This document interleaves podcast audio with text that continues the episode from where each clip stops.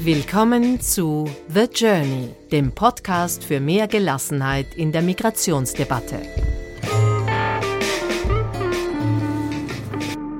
Replay. Ausgewählte Episoden zum Nachhören. Herzlich willkommen.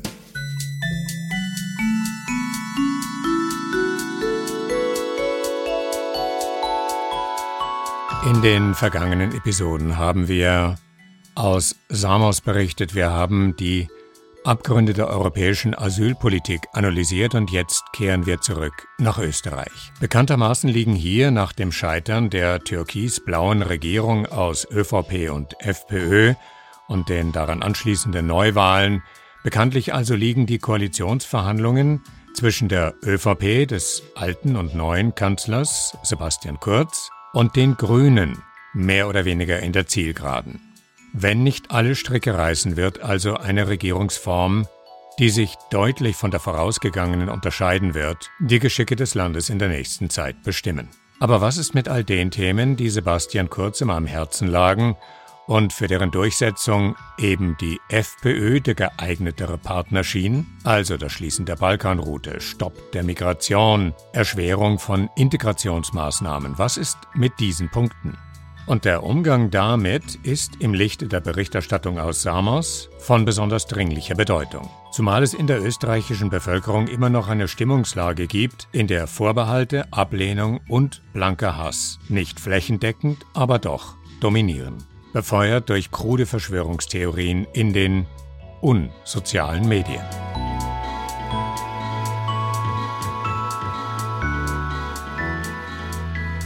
Darüber hatte ich bereits im Mai mit Michael Fanizadeh vom Vienna Institute for International Dialogue and Cooperation gesprochen, einem ausgewiesenen Experten für Fragen der Migration, Entwicklung und Antirassismus mit Fokus auf dem Nahen und Mittleren Osten, der Türkei und Afghanistan. Das Gespräch hat nichts von seiner Aktualität verloren und es scheint sinnvoll, es jetzt nochmal zu wiederholen, Angesichts von Fanny Sades wohltuend nüchterner Betrachtungsweise eines hochkomplexen Themas und der daraus abgeleiteten Handlungsempfehlungen an eine Politik, die gut beraten wäre, Migration neu zu denken.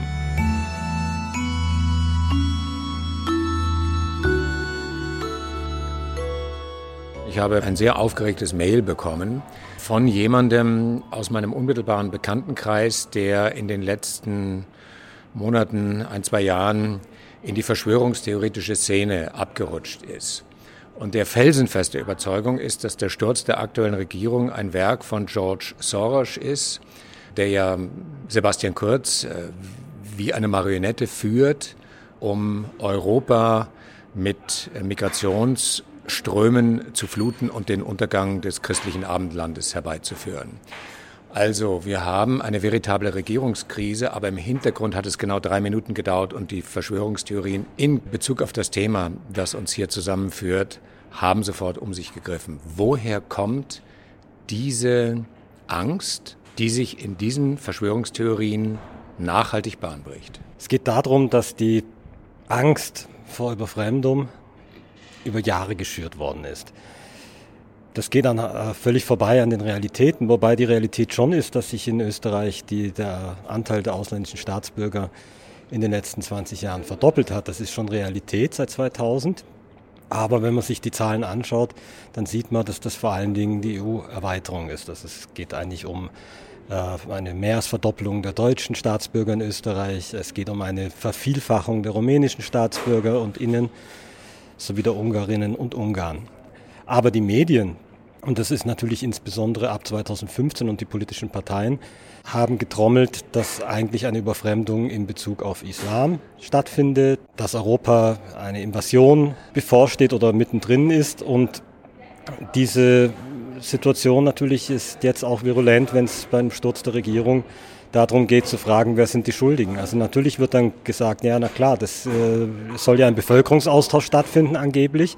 Und dieser Bevölkerungsaustausch in den Köpfen der Leute betrifft ja Leute aus dem islamischen Raum.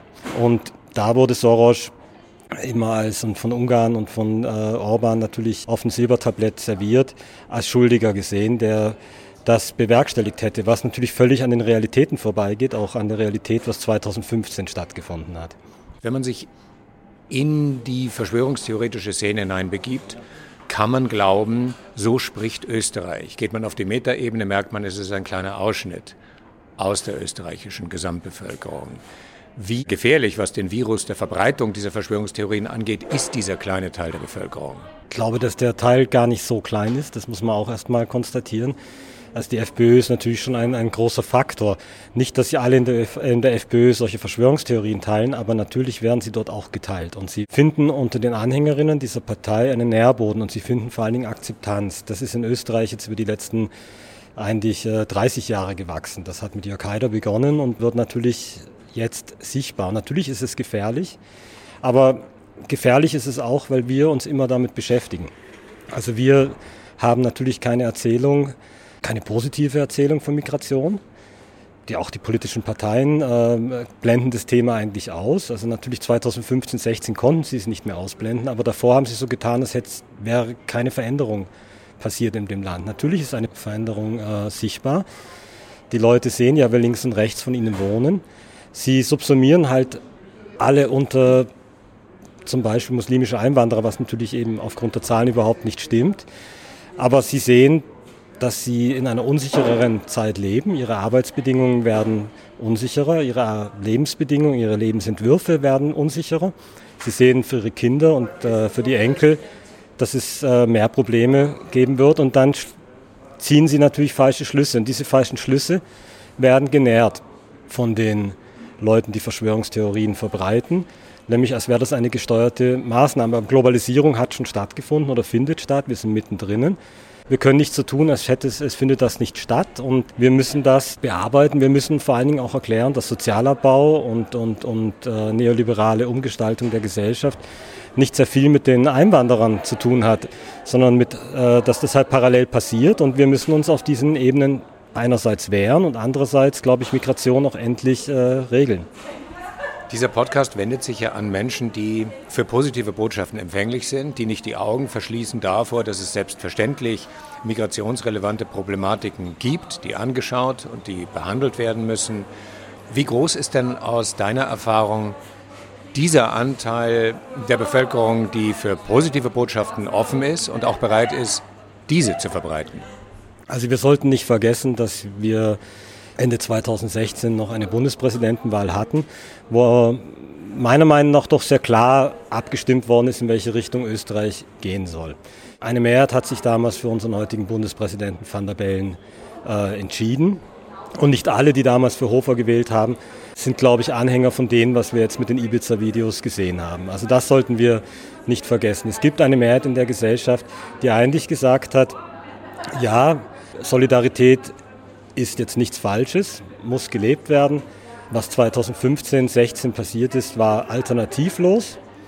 Und äh, ich meine, die politischen Parteien haben da meiner Meinung nach vor allem die SPÖ einen wirklichen Fehler gemacht. Feimann damals als Kanzler, dass er einerseits äh, 2015 die richtigen Entscheidungen getroffen hat, aber dann eigentlich sehr schnell zurückgerudert hat aus Angst vor den anderen Teil der Bevölkerung anstatt die Geschichte von 2015 wirklich zu erzählen und auch zu sagen, es gab keine Alternative, die menschenrechtlich in Ordnung gewesen wäre. Natürlich sind Fehler passiert im Vorfeld von 2015, dass wir die Syrien-Krise und die, die Millionen von Flüchtlingen in Libanon, Jordanien, Türkei, äh, die Länder vor allen Dingen, die das bewältigen müssen, sicher viel zu wenig unterstützt haben. Aber in der Situation, wo die Flüchtlinge dann in Ungarn am Bahnhof waren, war das alternativlos, wie sich Österreich, Deutschland und Schweden verhalten haben. Und eigentlich können wir da sehr stolz drauf sein.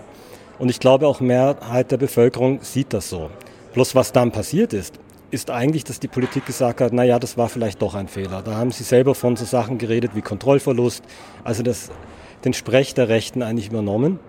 Also man könnte sagen, Angst vor der eigenen Courage bekommen. Angst vor der eigenen Courage und dann natürlich sind diese, ist diese Hälfte wirklich absolut ins Hintertreffen geraten. Also wir sind absolut in die Defensive gekommen, äh, mussten uns rechtfertigen.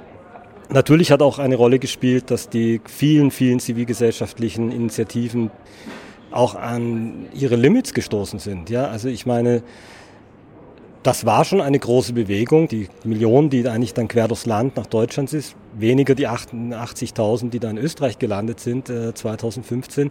Das ist eigentlich ganz gut bearbeitet worden und, und, und würde ich sagen, hat eigentlich gar keine großen Probleme bisher bereitet. Aber diese Bilder, die natürlich damals transportiert worden sind und wo die zivilgesellschaftlichen Initiativen eigentlich dann an den Bahnhöfen und so weiter die Initiative ergriffen haben und geholfen haben, das war schon aufwendig, das war viel. Und die Leute, die geholfen haben, sind dann auch nicht, finde ich, äh, ausreichend gewürdigt und unterstützt worden. Es hat ja keine Partei, dann auch nicht die Grünen 2017 äh, bei den Wahlen gesagt, hey, nochmal danke und jetzt mobilisieren wir diesen Teil. Eigentlich haben die so getan, äh, reden wir nicht drüber. Besser, wir reden nicht drüber. Das ist gekippt. Wahrscheinlich schon mit den Vorkommnissen in Köln in der Silvesternacht wo es diese Übergriffe auf die Frauen gegeben hat, was gar nichts mit den Geflüchteten aus äh, Syrien und Afghanistan eigentlich zu tun hatte. Aber das ist in der öffentlichen Meinung ge gekippt und dann waren wir in der Defensive. Ja, und natürlich die Überforderung hat auch bedeutet, nicht alle sind immer fürchterlich nett, die da kommen, nicht alle sind immer ganz einfach. Wie kann man mit Menschen umgehen, die, die, die eine solche Fluchtgeschichte hinter sich haben? Das ist ja die sind ja höchstgradig belastet und da sind äh, die Initiativen wirklich, glaube ich, auch an ihre Limits gekommen. Die Regierung, die jetzt gestürzt ist, hat das Narrativ der Fremdenfeindlichkeit mehr befördert als jeder andere davor. Wenn Krise Chance ist, welche Chance wohnt der Neustrukturierung dieser Regierung, die jetzt, während wir reden, underway ist, inne? Also ich glaube, die Diskussion muss jetzt innerhalb der ÖVP geführt werden. Also die, die entscheidende Frage, glaube ich, ist jetzt, ist, ist, ist Kurz bereit, seine eigene Politik zu überdenken. Die Vorschläge wie diese Flüchtlingszentren außerhalb Europas, man soll kein Asyl mehr in Europa beantragen können, das waren ja alles Visionen, die sich dann nicht realisieren lassen, weil kein Partner zur Verfügung steht, auch in der Europäischen Union keine Mehrheit dafür zu haben ist. Aber da ist schon ein, eine Fantasie, als könnten wir Asyl, sage ich jetzt, stoppen. Das Narrativ ist natürlich nicht aufrechtzuerhalten. Wir haben uns aus guten Gründen nach dem Zweiten Weltkrieg darauf geeinigt, dass es das nie wieder geben darf, dass Menschen vertrieben werden und kein Obdach finden. Aus dem heraus ist die Genfer Flüchtlingskonvention entstanden. Aus dem heraus ist die Menschenrechtskonvention entstanden. Der Ball liegt da wirklich bei der ÖVP. Also den anderen Parteien würde ich natürlich raten, jetzt mal äh, sich selber auch zu hinterfragen, zu fragen, ob dieses Distanzieren äh, oder nicht thematisieren der Globalisierung und Migration ist eine Auswirkung von Globalisierung und jetzt Flucht ist eigentlich noch etwas anderes, wirklich auch ja, sich selber zu hinterfragen und zu sagen, da müssen wir das auch besetzen. Wir müssen für etwas eintreten, wie wir das regeln wollen. Wir müssen sagen, wenn wir das Asylrecht behalten wollen, und ich denke, ich bin ein Anhänger, dass wir es behalten wollen, das ist eine Errungenschaft, dass wir das haben in Europa. Aber da muss es auch gleichzeitig Verfahrensregeln geben, wie wir mit Migration umgehen. Das ist völlig klar. Und das Phantasma, dass niemand kommen kann oder niemand kommen soll, das glaube ich ist nicht aufrechtzuerhalten und das muss auch die ÖVP einsehen. Aber es geht auch an die anderen Parteien, dass sie tatsächlich sagen, ja, wir bekennen uns dazu. Wir haben Modelle, wie wir das regeln können, wie wir das regeln wollen. Wir brauchen eine Europäische Union, die Einwanderung regelt. Wir brauchen eine Europäische Union, die Asyl regelt.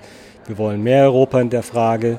Wir strengen uns an, dass unsere zumindest westeuropäischen Partnerländer da mitmachen. Auch einen realistischen Zugang muss man haben. Da bin ich durchaus bei Kurz manchmal, der sagt, ja, gehen wir mit denen, die halt das mitmachen wollen. Ähm, ich glaube, es gibt mehr Länder, die da mitmachen würden, als man denkt. Aber diese positive Erzählung oder diese Erzählung, dass man das regeln kann, dass man nicht ausgeliefert ist und äh, grenzendicht die einzige Variante ist, die, glaube ich, muss man halt erzählen und die muss man dann auch durchhalten und nicht bei, bei der nächsten Krise, die ja kommen kann. Also wenn wir uns den Nahen Osten anschauen mit der Bedrohungsszenarien, die die USA da auffährt in Bezug auf den Iran, kann ja im Nahen Osten die nächste Katastrophe sehr schnell kommen. Und da, ja die, da wird sich die gleiche Frage wieder stellen. Also sind wir als Europäer bereit, unseren Anteil zu leisten?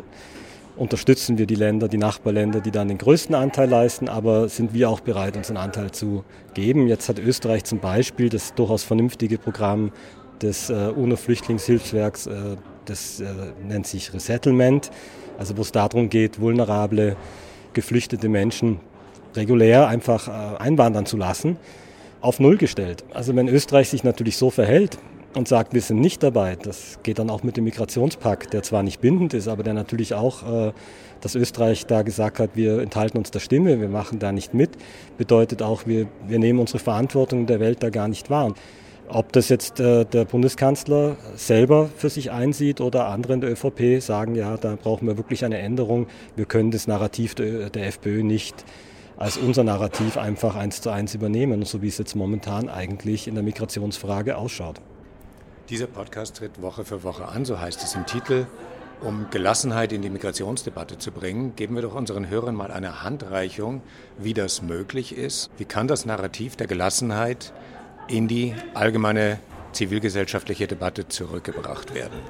Also ich glaube, wichtig ist zum einen mal zu wissen, wir haben 258 Millionen Migranten weltweit und Migrantinnen. Davon ist der ganz, ganz überwiegende Teil, kommen aus den Ländern des Südens und sind in den Ländern des Südens. Das heißt, Asien ist das Land, das die meisten Migrantinnen beherbergt. Europa kommt schon sehr weit vorne, aber eigentlich sind die aller, allergrößte Zahl der Migrantinnen und Migranten in Europa, wie auch in Österreich, Menschen, die aus Europa kommen. Das hat mit unserer Europäischen Union zu tun und mit der Personenfreizügigkeit, die wir uns da gewählt haben. Das ist, glaube ich, mal wichtig, dass die Menschen verstehen, okay, 258 Millionen Migranten und Migrantinnen, dem stehen gegenüber 68 Millionen geflüchtete Menschen auf dieser Welt, laut dem UNO-Hilfswerk UNHCR. Davon sind die überwiegende Zahl, nämlich 40 Millionen Binnenvertriebene. Das heißt, das sind Menschen, die geflüchtet sind in ihren jeweiligen Ländern vor Konflikt, Krieg. Es können aber auch Umweltkatastrophen sein, Dürre, Hunger. Es gibt verschiedenste äh, Gründe. Also 40 Millionen, die äh, überwiegende Zahl dieser geflüchteten Menschen verbleiben in ihrem Land. Dazu kommen dann eben diese, der Rest, das sind diese 28 Millionen, die von einem Land in das andere migrieren. Eigentlich es, da sprechen wir dann erst von Migration, wenn das Land gewechselt wird. Die verbleiben auch wieder zum aller, aller überwiegenden Teil in den Herkunftsregionen. Nehmen wir als Beispiel die Türkei, die die meisten Flüchtlinge weltweit äh, momentan beherbergt. Das sind 3,5 Millionen. Das sind schon sehr gewaltige Zahlen. Aber auch Pakistan hat man nicht so im Kopf, 1,2 Millionen Menschen. Das sind vor allen Dingen Afghanen und Afghaninnen. Und was bei uns überhaupt nicht diskutiert wird, mittlerweile auch an Platz 2 ex equo mit Pakistan ist Uganda mit 1,2 Millionen Menschen, die aus, vor allen Dingen aus dem Südsudan geflüchtet sind. Ein, ein Bürgerkrieg, der bei uns gar nicht beachtet wird, weil aus Südsudan kommt eigentlich fast niemand nach Österreich und auch sehr wenige nach Europa generell. Also ich glaube, das ist wichtig zu wissen. Was ich für ein großes Problem halte, dass wir nicht zwischen Migration und Flucht unterscheiden. Es wird immer eins gemacht. Das habe ich ja am Anfang angesprochen. Gerade die, die rechtspopulistischen Parteien agieren gerne, indem sie so tun, als wäre das alles das Gleiche. Als täten wir eben davor stehen, als wären die großen Zahlen alles Flüchtlinge, was eben nicht stimmt. Es sind unterschiedliche Sachen und diese, wir müssen aus dieser Falle, dass das alles das Gleiche ist, raus. Und wir müssen natürlich auch raus, dass Solidarität etwas Falsches ist. Also Menschen, die zu uns kommen, weil sie geflüchtet sind, das ist nichts Falsches. Also dass Österreich solidarisch ist oder dass wir eine solidarische Bevölkerung haben, die, die 2015, 16 sich wirklich angestrengt hat und viele strengen sich auch heute noch an, das ist etwas, auf was wir stolz sein können. Und wir dürfen nicht den Fehler machen und die Falle der Rechten tappen, dass das etwas ist, was wir eigentlich so unter den Tisch fallen lassen, uns schämen ein bisschen dafür oder lieber nicht thematisieren. Und das heißt aber nicht, dass wir Probleme nicht wahrnehmen und dass wir das nicht angehen. Wir müssen es viel mehr angehen. Krisen nehmen ja zu in der Welt. Man muss das leider sagen. Das, es, wir haben noch nie so viele geflüchtete Menschen gehabt. Diese 68 Millionen ist der Höchststand seit dem Zweiten Weltkrieg. Und wir müssen ähm, diesen Ländern, die jetzt die Aufnahmeländer sind, äh, helfen. Also man muss sich ja das vorstellen, wenn wir 800.000 syrische Flüchtlinge in Libanon haben, der Libanon selber ist kein sehr bevölkerungsreiches Land, äh, kein sehr reiches Land da müssen die unterstützt werden. Also das ist ja eine massive Aufgabe, die Leute in die Gesellschaft zu integrieren, ihnen Arbeit zu geben, Schulen zu bereitzustellen, etc. etc. Da ist die internationale Gemeinschaft wirklich säumig. Und wenn das nicht passiert, dann natürlich müssen sich Menschen auf den Weg machen und woanders ihr Auskommen finden, wenn sie keine Zukunft für sich sehen. Europa müsste also vor Ort mehr Hilfe leisten, Meiner Meinung nach müssten auch die Resettlement-Programme massiv ausgeweitet werden. Asyl müsste gewährt werden dort, wo die Leute wirklich politisch verfolgt werden. Die Leute, die auch auf wirtschaftliche Not zum Beispiel gehen müssen. Das ist ja kein freiwilliger, äh, ich gehe jetzt einfach, weil meine, was weiß ich, ich habe jetzt die dritte Dürre hintereinander. Das ist ja was anderes, als wenn ich zum Studieren jetzt nach Barcelona gehe als junger Mensch. Die brauchen eine Alternative und das ist wirklich, glaube ich, da, da müssen wir uns viel, viel mehr anstrengen. Ein Problem, das es immer im Zusammenhang mit diesen mächtigen Zahlen gibt. 68 Millionen Vertriebene, 1,8 Millionen, die nach Deutschland gekommen sind, 88.000 in Österreich. Das sind mächtige Zahlen. Es ist immer dieser große Grad an Abstraktion, der es so schwer macht, den Einzelnen in der Menge zu sehen. Welche Möglichkeiten haben wir, von der Abstraktion in die Begegnung zu gehen, was ja unter anderem auch Sinn und Zweck dieses Podcasts ist, Begegnung zu ermöglichen und sei es nur über die Stimme im Ohr, gesellschaftlich gesprochen, Begegnung zu ermöglichen, als eine Möglichkeit, Ängste zu deeskalieren? Also ich glaube, wir brauchen eine aktive Integrationspolitik. Was, das ist wirklich das Aller, Allerwichtigste.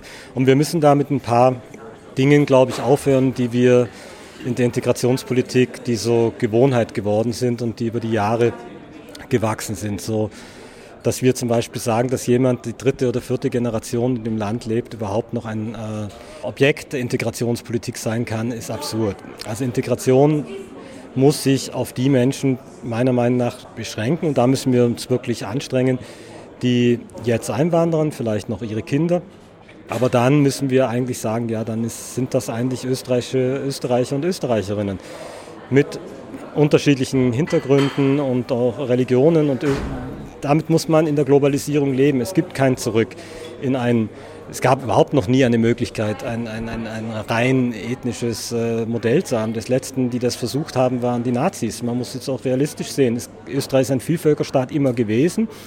Man sollte doch nicht glauben, dass jemand, der, was weiß ich, 1870 eingewandert ist aus äh, den heutigen Teilen der Ukraine, dass der nicht genauso fremd war wie heute jemand, der aus Afghanistan kommt. Das war ja eine Reise, die war genauso weit weg und in der damaligen Zeit waren wir vielleicht noch viel fremder als jetzt jemand, der in ähm, Kabul in die Universität gegangen ist. Der ist uns vielleicht viel näher.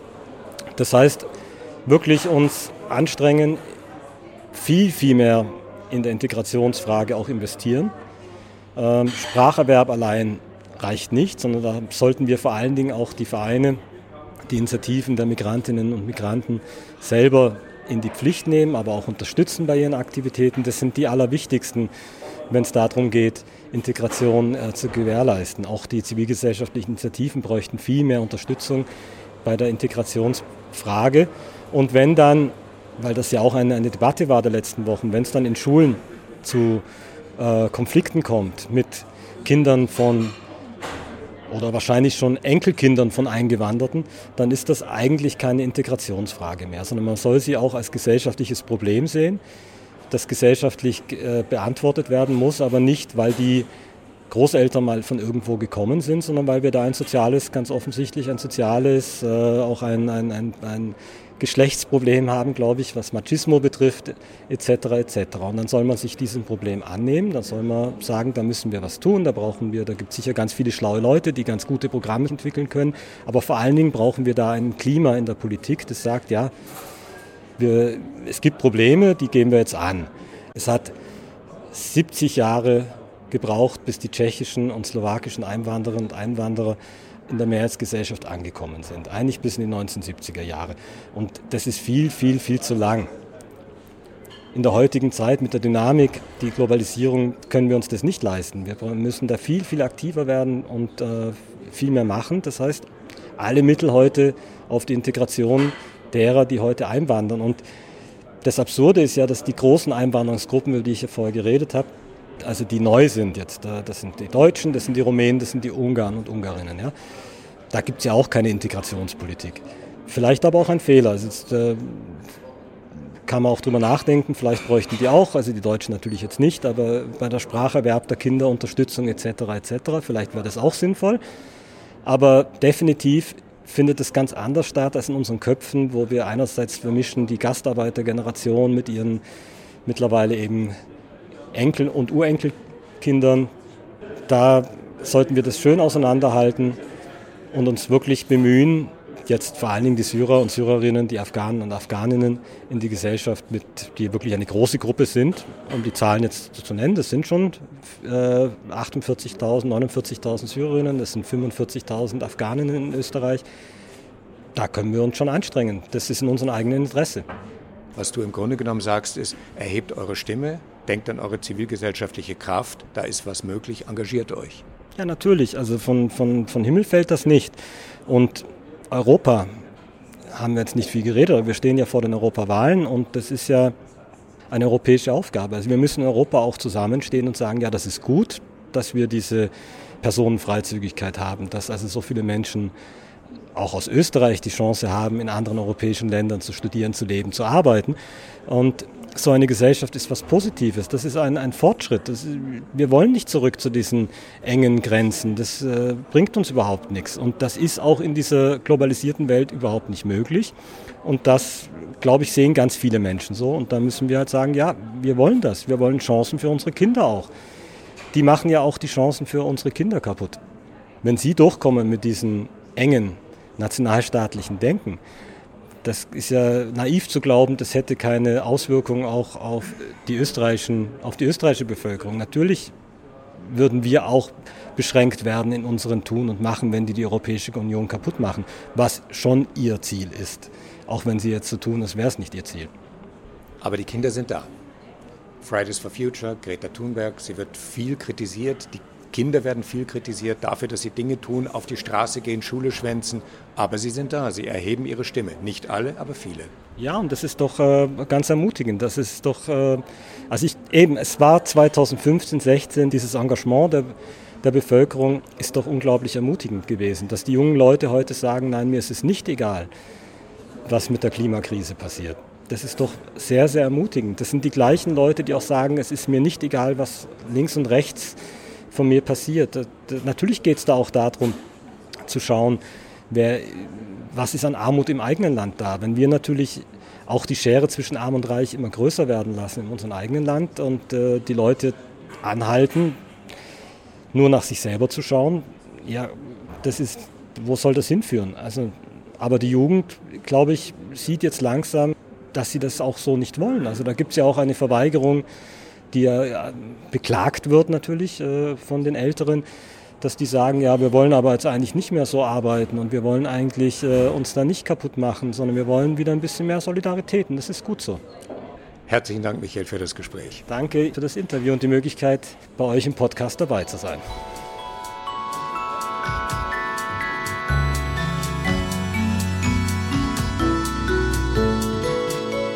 Schon die allernächste Zukunft wird zeigen, ob und wenn ja in welcher Form Österreich politisch neu gedacht wird. Die Zeit ist jedenfalls reif dafür. Für heute danke fürs Zuhören. Zugehört habt ihr dabei auch Javelinas und dem 128 Tiger Swing Groove, Breath Clear, Breath Deep von Chavan D und Up by Vidian. Bis bald. The Journey der Podcast für mehr Gelassenheit in der Migrationsdebatte.